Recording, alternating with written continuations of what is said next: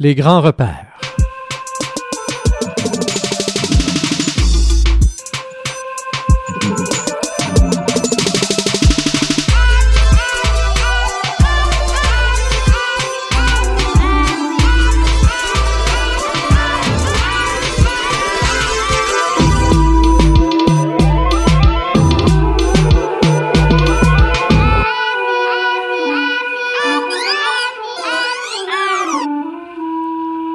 Bonsoir à vous, chers auditeurs. Rémi Perra derrière le micro pour une autre émission, donc des grands repères.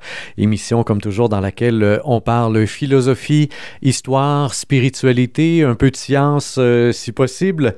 Et euh, dans le livre de cette semaine, nous retrouvons un des grands repères du Québec, un des monuments de l'histoire récente québécoise. On parle ici de Gilles Vigneault, donc poète, euh, chansonnier bien connu.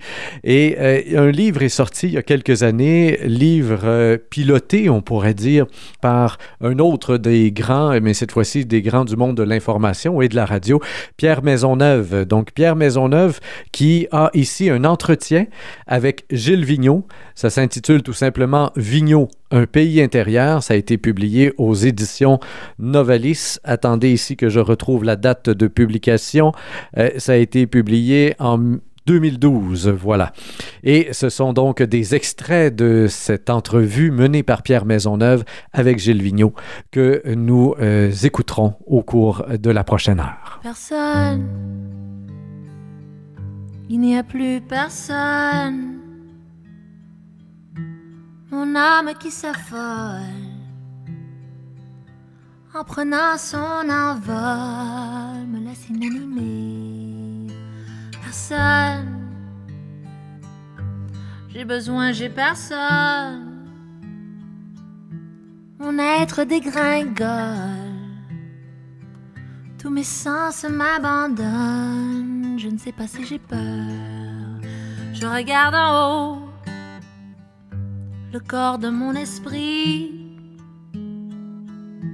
nos visages à l'envers, tout petit, tout petit.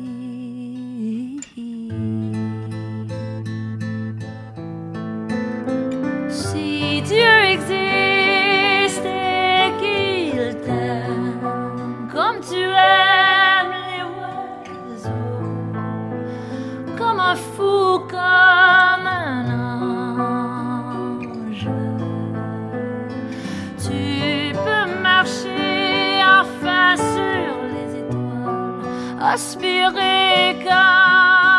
fou, comme un ange. Personne il n'y a plus personne. Mon âme qui s'affole en prenant son envol Personne, j'ai besoin, j'ai personne. Mon être dégringole, tous mes sens m'abandonnent. Je ne sais pas si j'ai peur.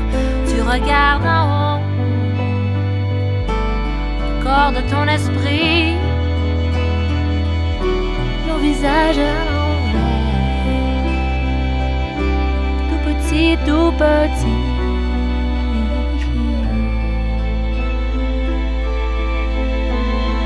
Si Dieu existe qu'il t'aime comme tu aimes les oiseaux, comme un fou,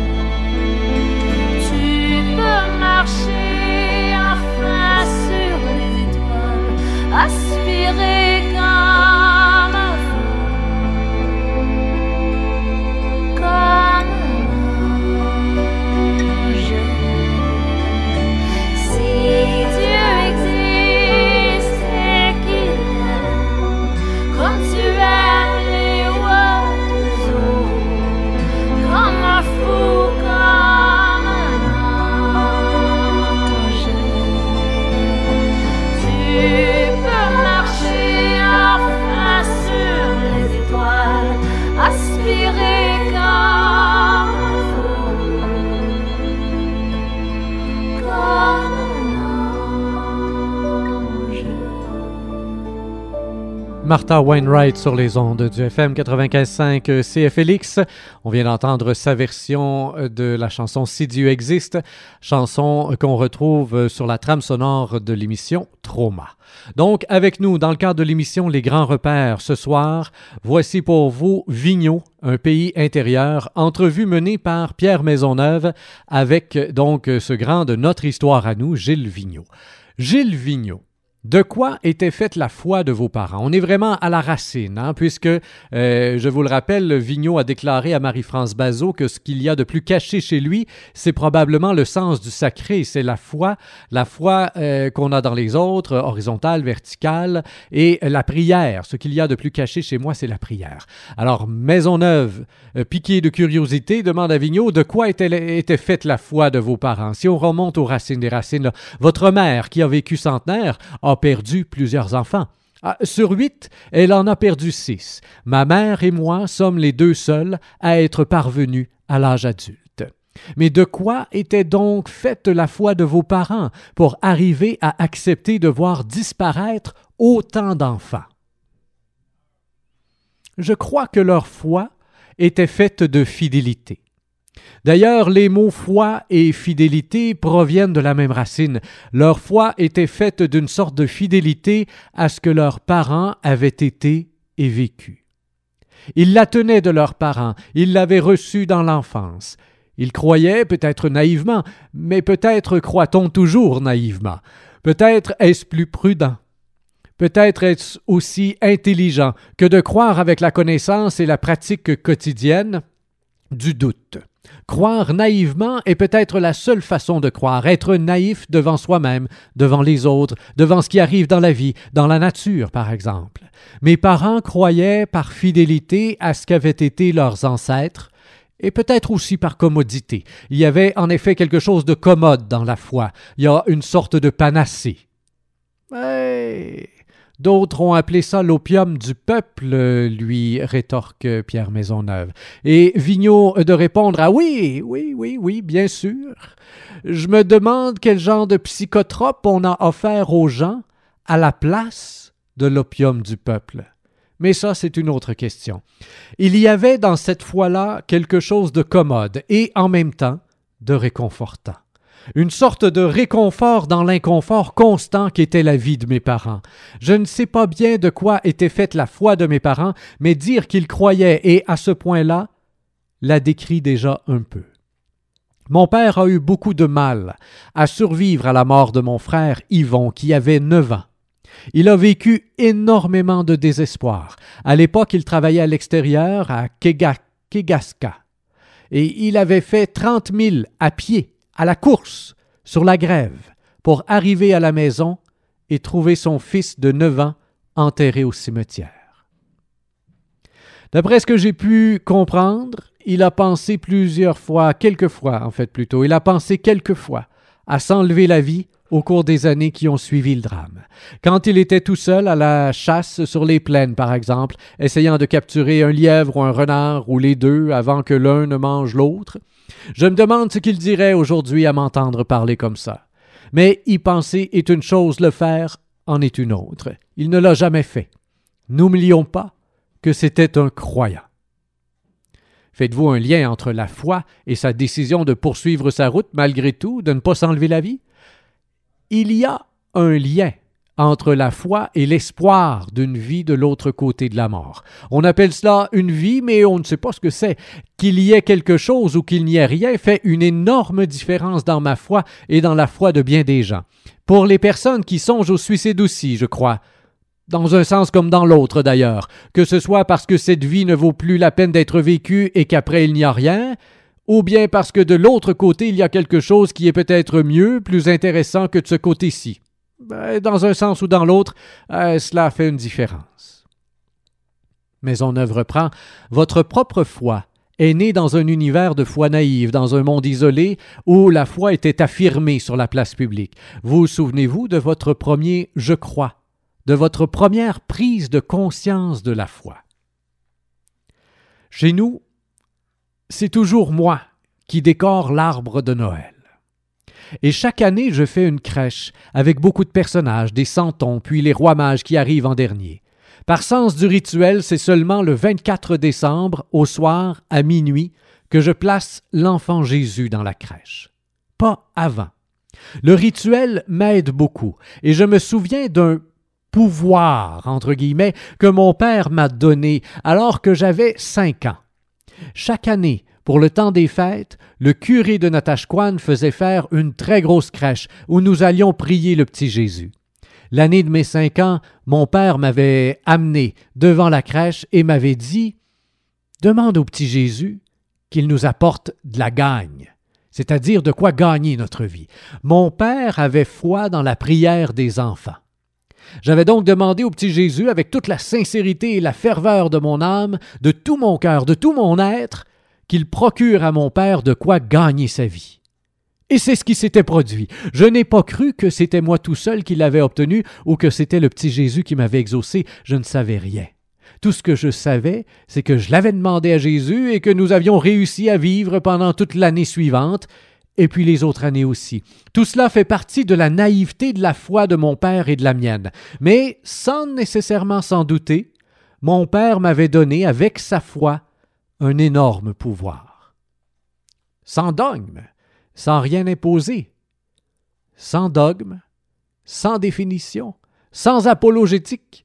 Il m'avait donné un pouvoir considérable sur notre vie à tous et il m'avait appris la prière. Il m'avait appris que la prière pouvait être utile. Je n'avais pas encore compris la force et l'importance de la prière, mais mon Père me l'a enseigné dans ce décor particulier, avec un rituel bien établi, que nous suivions chaque année avec un territoire, des limites des balises, des frontières, de l'ordre à la place du chaos.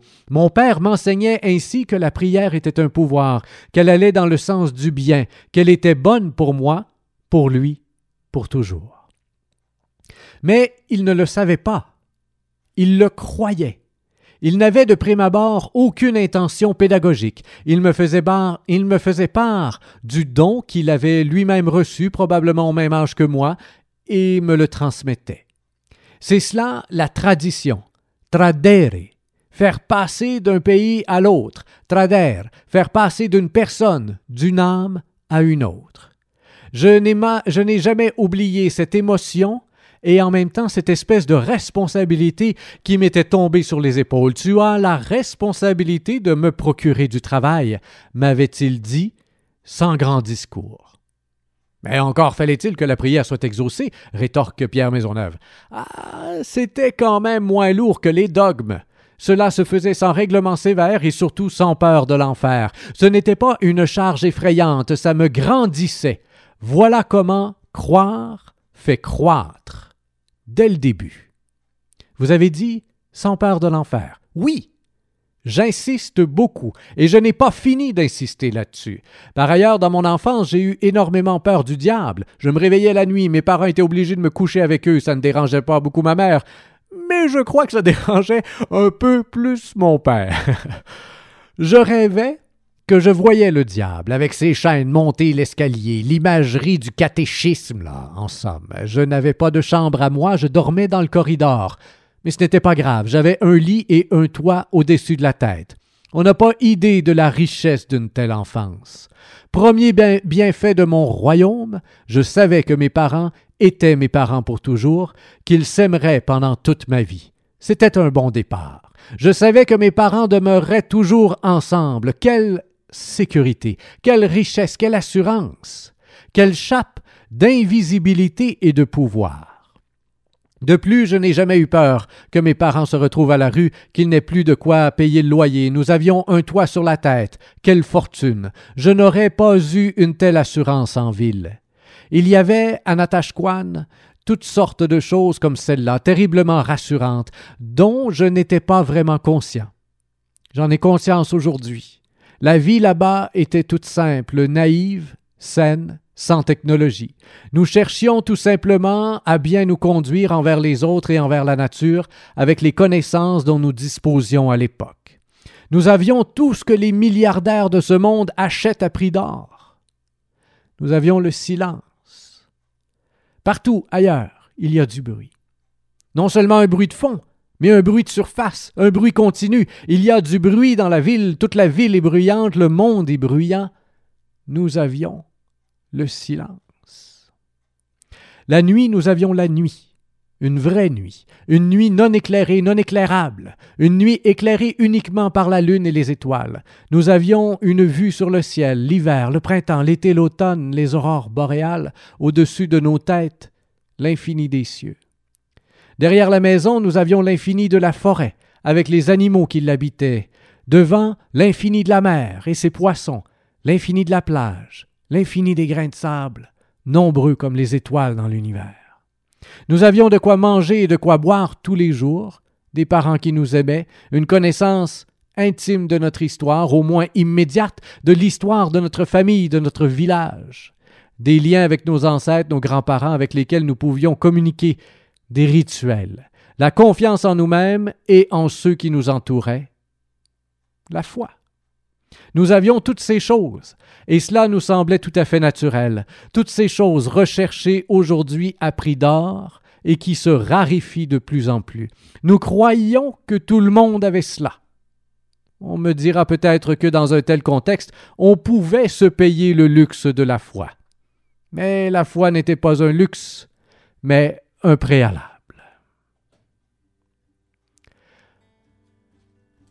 Pour pouvoir survivre, non, la foi allait avec le reste. Il était facile de croire. Quand on est au milieu de tout cet univers, quand on prend conscience de notre galaxie, des milliards d'autres galaxies. J'ai souvent pensé à Voltaire qui disait Je ne puis songer que cette horloge marche et n'est point d'horloger.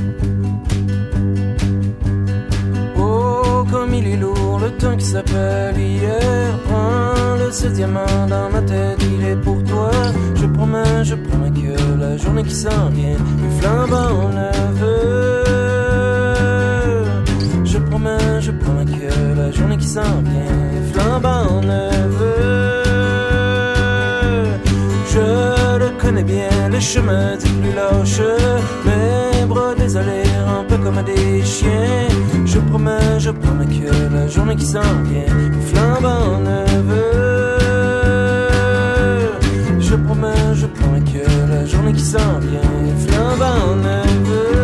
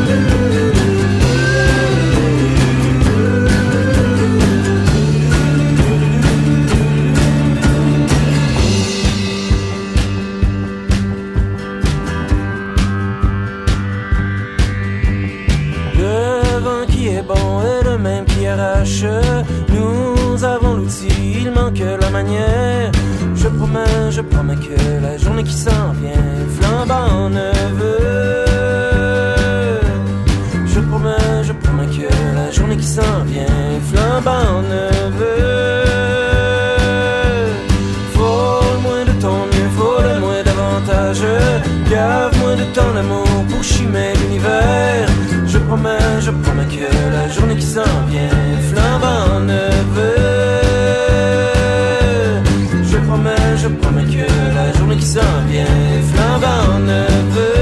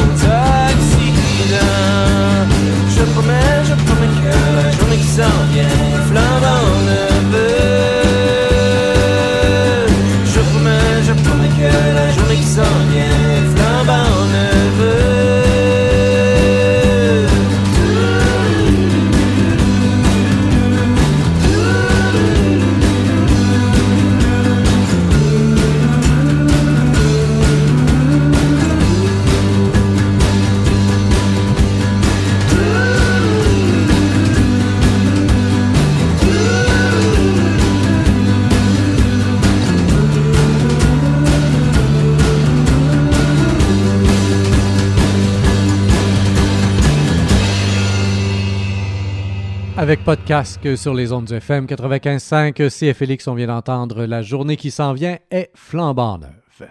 Je saute quelques pages dans ce livre Vigneault, un pays intérieur, aux éditions Novalis. C'est une entrevue réalisée par Pierre Maisonneuve qu'on retrouve ici euh, dans ce livre. Et à la page 58, Pierre Maisonneuve lui demande Où est Dieu? Vous vous souvenez de la question de notre petit catéchisme Où est Dieu? Vous n'avez sûrement pas oublié la réponse. Je m'en souviens très bien. Nous devions la savoir par cœur. Dieu est partout. Petit garçon, j'avais demandé au curé Est-ce que Dieu est dans mon caca? J'avoue que ma question avait quelque peu embêté le curé. Il m'avait répondu Hé, petit malpropre, sois poli mais moi, j'étais resté sans réponse. J'avais posé une question tout enfantine et naïve. Si Dieu était partout et qu'il était infini, il fallait bien qu'il soit vraiment partout. Un autre jour, la foi m'a poussé à risquer la mort. En effet, j'étais persuadé que je pouvais tomber raide mort si je touchais aux objets sacrés, calices, ciboires, etc. C'est ce qu'on nous avait dit. On nous interdisait d'y toucher. Alors, je me demandais bien pourquoi le prêtre, qui était lui aussi un homme, consacré par Dieu, si on veut, pouvait y toucher lui et pas moi.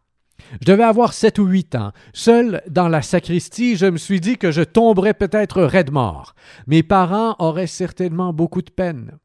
Mais au fond de moi, j'étais convaincu que s'il existait, tel que l'affirmait le prêtre, s'il était infiniment bon, le bon Dieu ne tuerait pas un petit garçon qui voulait s'approcher de lui. J'ai donc touché aux objets du culte, et je suis ici aujourd'hui pour vous en parler. Je tremble encore en vous le racontant. J'avais vraiment eu peur de Dieu. J'ai risqué la mort au nom de ma foi. Ça a l'air naïf à dire, mais c'est la vérité.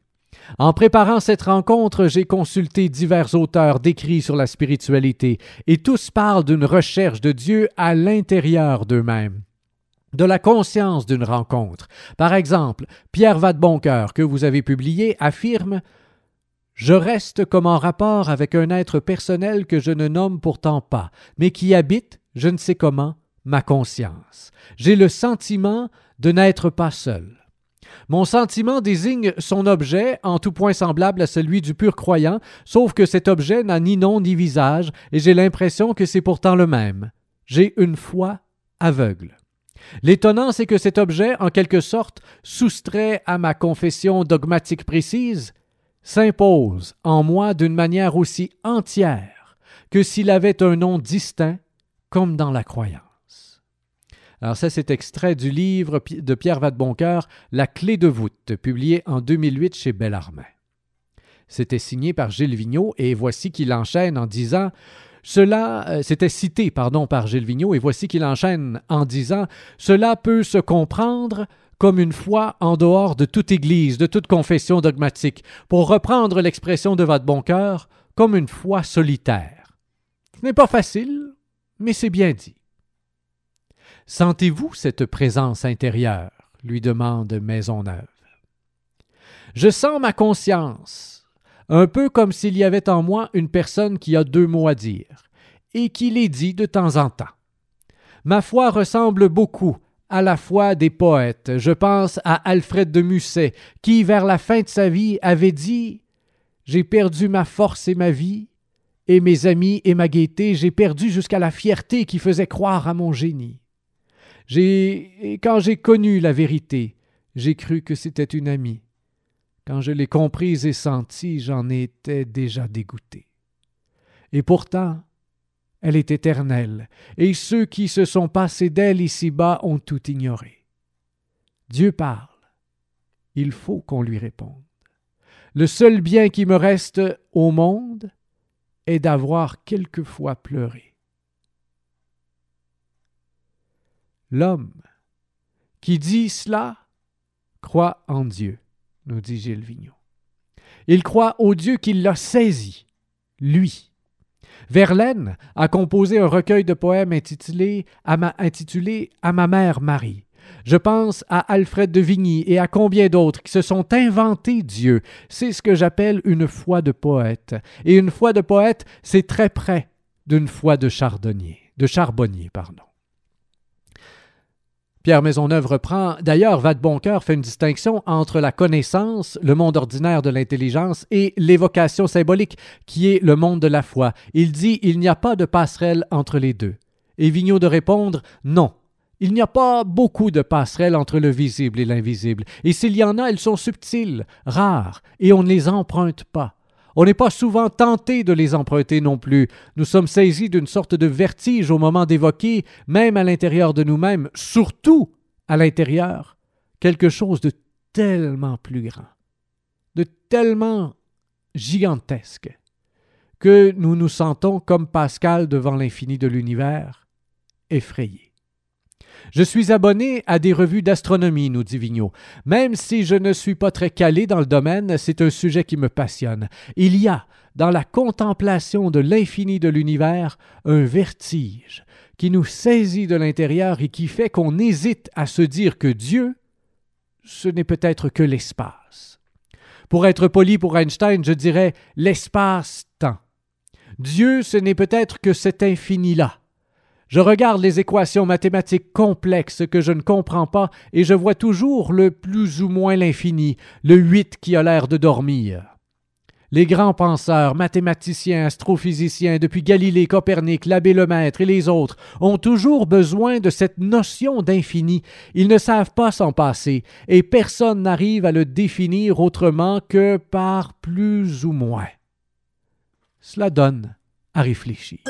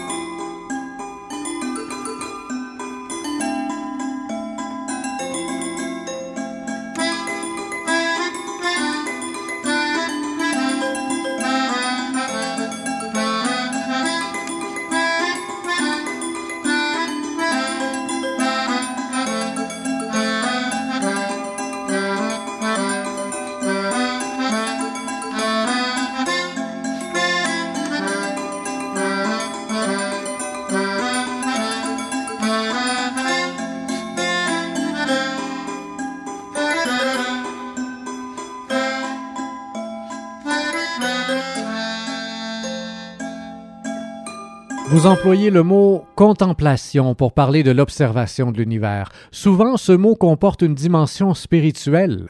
Observation faite par Pierre Maisonneuve à Gilles Vigneault dans ce livre Vigneault, un pays intérieur que nous lisons ce soir à l'émission Les grands repères. Et Vigneault de lui répondre Dans ce mot, dans le mot contemplation, il y a temple, un lieu où garder silence. Quand on est en contemplation, on n'est pas bavard comme je le suis en ce moment.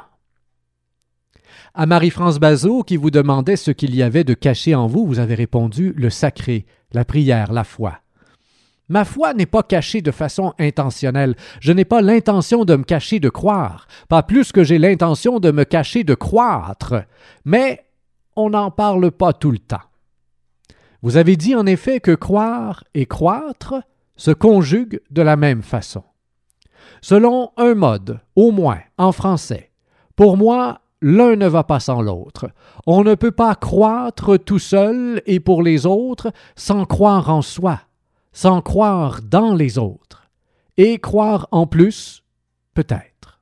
Ça dépend des gens, ça dépend des goûts de l'esprit. Comme auprès d'une source, on a le goût de boire. Il arrive qu'on se trouve devant une source et que ça donne soif. Se sentir près d'une source inconnue dont on ne sait quelle eau elle nous donnera, et dont on ne sait que cette eau nous donnera, et dont on ne sait ce que cette eau nous donnera. Cela est suffisant pour se mettre en frais, s'habiller comme il faut, comme pour une cérémonie. J'ai toujours été extrêmement exigeant sur le costume de scène. Ce n'est pas pour l'apparat ou pour la beauté, mais pour la propreté, celle du dedans d'abord. Se placer, comme on le disait si facilement et si impérieusement, en état de grâce. J'ai retenu cela. Quand on allait à l'église, on s'habillait autrement. Le rituel, toujours, qui structure le temps de la vie. En habit du dimanche? Ben, on s'endimanchait. Moi, j'aime bien m'endimancher. J'aime que mes musiciens s'endimanchent. Même les techniciens le font un peu. Et ce, pour accomplir les rituels de la cérémonie qui nous occupe. C'est en soi une préparation à être disponible au sacré qui est en nous, au sacré qui est dans les autres qui nous écoutent, et au sacré qui est au-dessus, en dessous et autour de nous, qui est notre circonférence, la plupart du temps muette, souvent secrète, mais prête à sécréter de quoi vivre. Dans notre société, on trouve souvent difficile que les autres s'endimanchent. Je pense ici à tous les débats entourant les accommodements raisonnables. Serait-ce parce qu'on sait de moins en moins s'endimancher nous-mêmes? Hmm. C'est, je crois, parce que nous avons de moins en moins de balises. Nous avons cru nous libérer de beaucoup de chaînes qui persistent toujours. Nous avons cru nous en libérer en mettant mille portes là où il n'y en avait qu'une, qui était fermée à clé, nous avons cru surtout jeter les enfants dans la liberté, sans les avertir du fait que, nus dans le désert, on n'est pas très fort. Même habillé en plein désert, on n'est pas fort. Et habillé avec dans ses poches de quoi acheter un gobelet, ou avec un gobelet d'or dans ses poches vides, on n'a quand même rien pour étancher sa soif. Et nos enfants sont nus, on les retrouve à 16 ou à 20 ans avec en eux le sentiment que tout est illimité. Ah, sauf la longueur de la vie. On les met très tôt devant l'infini, l'infini approximatif et illusoire de toutes leurs possibilités, alors qu'ils sont toujours un homme ou une femme avec pour chacun ses merveilles et ses misères. Dans le désert, un gobelet d'or n'étanche pas la soif, et le silence du désert a beaucoup plus à nous apprendre que la parole elle-même. Je saute encore ici quelques pages. Tiens, on va en profiter pour aller en musique.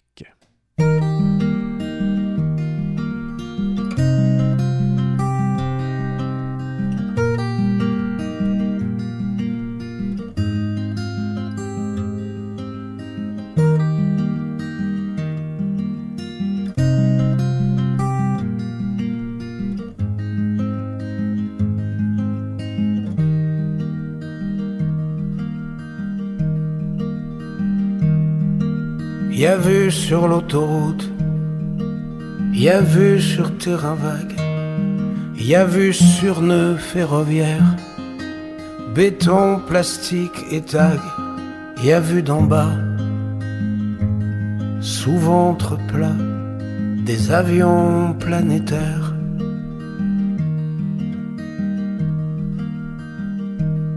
Y a vu sur station balnéaire l'océan, le grand air qui s'étale en affiche. Y a vu sur notre époque de briques de broc qui jamais ne doute et constamment triche. Tourne la tête, lève les yeux, y a vu sur tout ce qui se fait de mieux.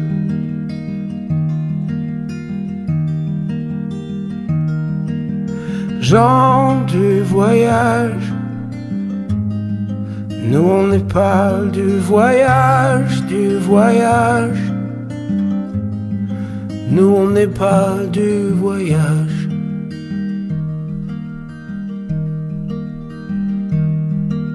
y a vu sur Brasero, on cuit ce qu'on peut.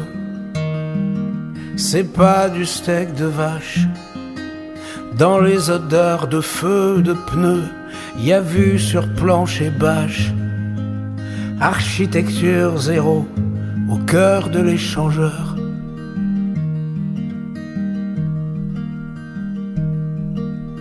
Tourne la tête, lève les yeux, y a vu sur tout ce qui se fait de mieux. Gens du voyage,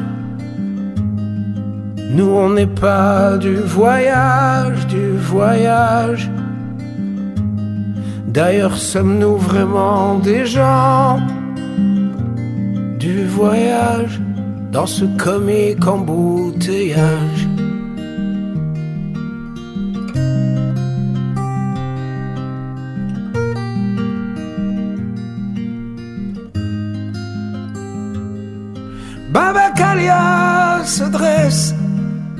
Droite sur son pliant.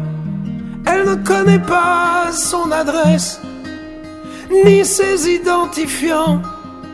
Sa tente qui s'ouvre en deux secondes ne se refermera jamais. Elle voit passer, presser le monde. Elle rêve au trot des attelages quand il passait dans les villages, au milieu des nuées d'enfants, les roulottes bariolées, les chevaux puis multicolores, grands, fiers et forts, elle rêve autant de sa mère, où la pauvreté n'était pas la misère.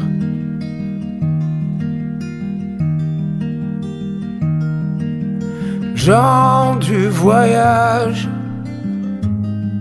nous on n'est pas du voyage, du voyage. D'ailleurs on n'est même pas des gens du voyage dans cet absurde embouteillage.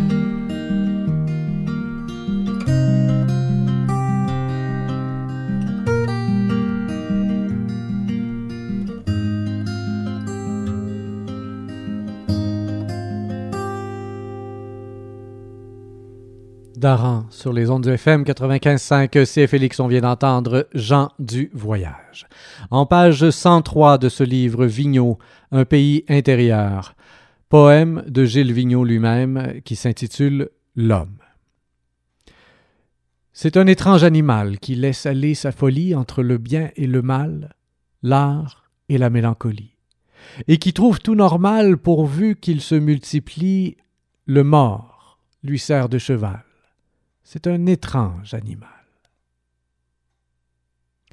Entre l'ange et la bête, je poursuis son exaltante quête d'infini. Voici qu'il se tient debout depuis un million d'années. Toujours à chercher le bout de sa planète étonnée, il la coud et la découd. Et la tient si malmenée qu'elle enrage de partout depuis qu'il se tient debout. Entre l'ange et la bête, je poursuis son exaltante quête d'infini. Du dernier des matelots, il s'est promu capitaine, fait des trous dans son bateau, en rêvant de mers lointaines. Il, il maltraite l'air et l'eau, l'océan, la fontaine, le merle, le cachalot et ses propres matelots. Entre l'ange et la bête, je poursuis son exaltante quête d'infini. Misérable ou merveilleux, c'est lui qui pense et qui nomme l'heure, le jour, le lieu, et les rêves que nous sommes. Toujours occupé de jeu, il est le ver dans sa pomme, il tourne autour de son pieu, entre la terre et les cieux. Entre l'ange et la bête, je poursuis son exaltante quête d'infini. Il vit de plus en plus vieux, mais court de plus en plus vite, vers un but mystérieux qui l'appelle et qui l'évite. Il s'est inventé des dieux qui rarement le visitent, mais il renaîtra du feu qui danse au fond de ses yeux. Et entre l'ange et la bête, je poursuis son exaltante quête d'infini. Pierre Maisonneuve demande Quelle est donc cette quête dont vous parlez dans cette chanson? Il s'agit d'une quête qui suppose de devenir celui de plus que moi que je m'efforce d'être. Dans la partie invisible, inquantifiable de l'univers, il y a une présence, une essence, un être qui, lui, aurait un ordre intérieur et un axe, une direction. Ma quête, c'est de trouver cette direction. Et ma quête est en lien avec l'homme. L'homme dans ses erreurs, dans ses déchets, dans ses merveilles. L'homme qui se croit seul dans l'univers est constamment en quête de direction, en quête d'un pasteur, d'un berger. Il demande à tous ceux qui l'entourent, au monde entier, de lui trouver un pasteur, une direction, un boss, comme dirait Yvon Deschamps. Un boss qui lui dirait ce qu'il doit faire, où il doit aller et comment faire pour s'y rendre. Pour que l'être humain soit meilleur que ce qu'il a été jusqu'à maintenant et pour que l'humain se débarrasse de sa quête d'éphémère, de sa quête d'argent, de richesse, de trésor, pour accéder à une quête plus profonde. Pierre Maisonneuve demande à Gilles Vigneault Le théologien Jean-Claude Breton affirmait Pour trouver sa voie spirituelle, la personne tend à unifier son expérience de vie dans l'achèvement et le dépassement par la foi en Dieu ou non. Pour vous, quel est le principe unificateur qui, vous, euh, qui devrait vous permettre d'être celui de plus que vous vous efforcez d'être? Eh bien, ce serait l'idée de Théard de Chardin. Il me semble que ça se rapprocherait d'une marche vers le devenir de Dieu. Un de mes amis, Antoine euh, Trémolière, vient de m'envoyer un de ses livres, Science et spiritualité, dans lequel il parle justement de cela, et aussi de mécanique quantique et de bien d'autres choses. Il parle de cette fabrication de Dieu en nous, individuellement et collectivement. Et c'est collectivement que nous avons des chances de nous, de nous en rendre compte. Hélas, l'être humain est tellement ancré dans ses atavismes de cerveau reptilien qu'il est difficile d'extirper de son être l'espèce de nécessité de lutter. Il est très difficile d'actualiser la belle chanson de Raymond Lévesque quand les hommes vivront d'amour. En effet, si on enlève chirurgicalement de l'homme les hormones qui le poussent à la guerre, on lui enlèvera du même coup les hormones qui le poussent à l'amour. Ce serait assez inquiétant un peu comme si on enlevait le cœur pour soigner un blocage de l'aorte. On apprend à l'être humain à contrôler tous ses pas tous ses retours en arrière. Jésus est venu sur la terre. Il a parlé de paix et d'amour tout au long de sa vie. Il n'a pratiquement rien fait d'autre. Et il a parlé de compassion.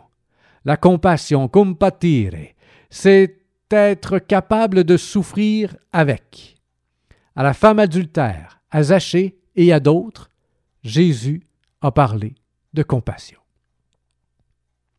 Vous parlez de celui de plus que moi que je m'efforce d'être. Vous avez mené des combats pour le pays, pour la langue. Est-ce que ça pourrait être ça, celui de plus que moi que je m'efforce d'être, sans dimension religieuse aucune, sans qu'il soit question de foi en Dieu?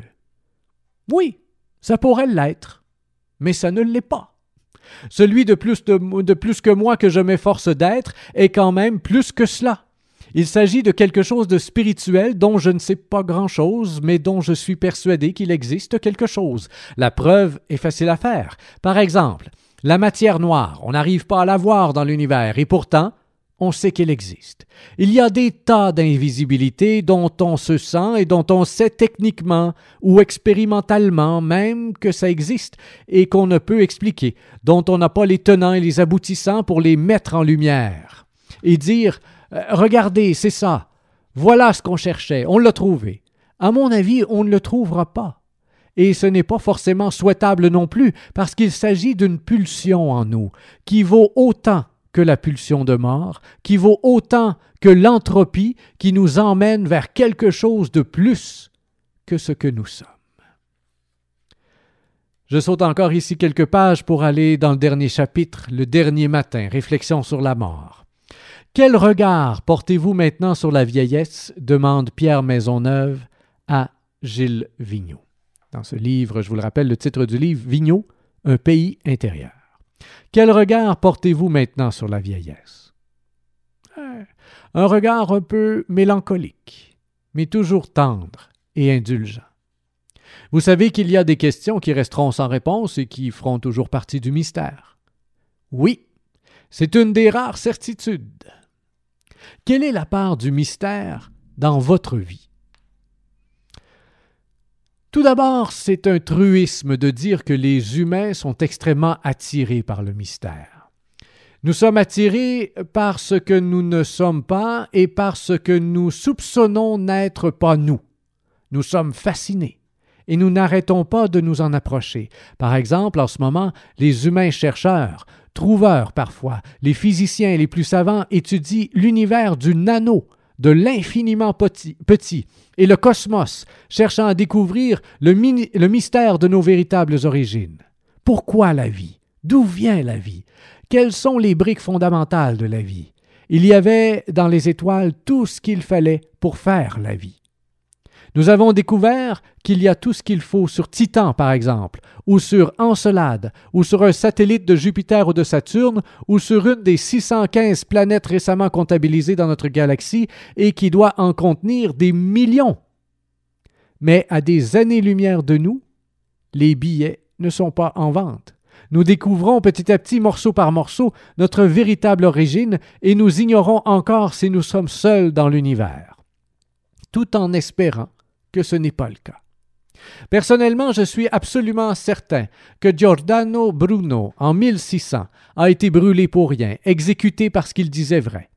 Il y a dans l'univers des mondes et des mondes, des millions et des milliards de mondes où foisonne la vie, avec des milliards de galaxies. Dans une galaxie comme la nôtre, contenant environ 140 milliards, 140 milliards d'étoiles, il y aurait peu de chances que la Terre soit seule de son genre. Je crois, moi, qu'il y a d'autres formes de vie dans l'univers.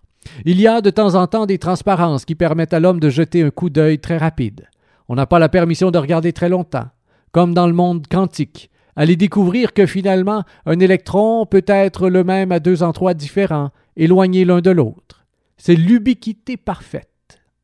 On découvre de telles choses de temps en temps.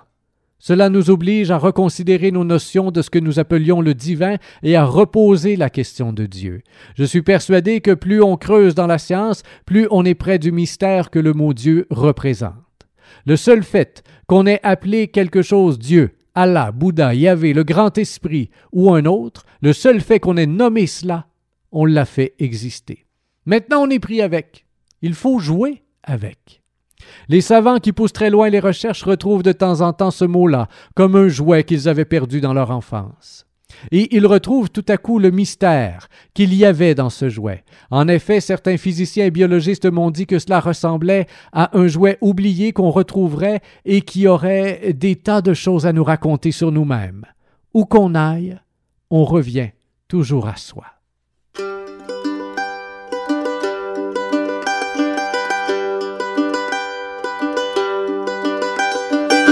Jesus.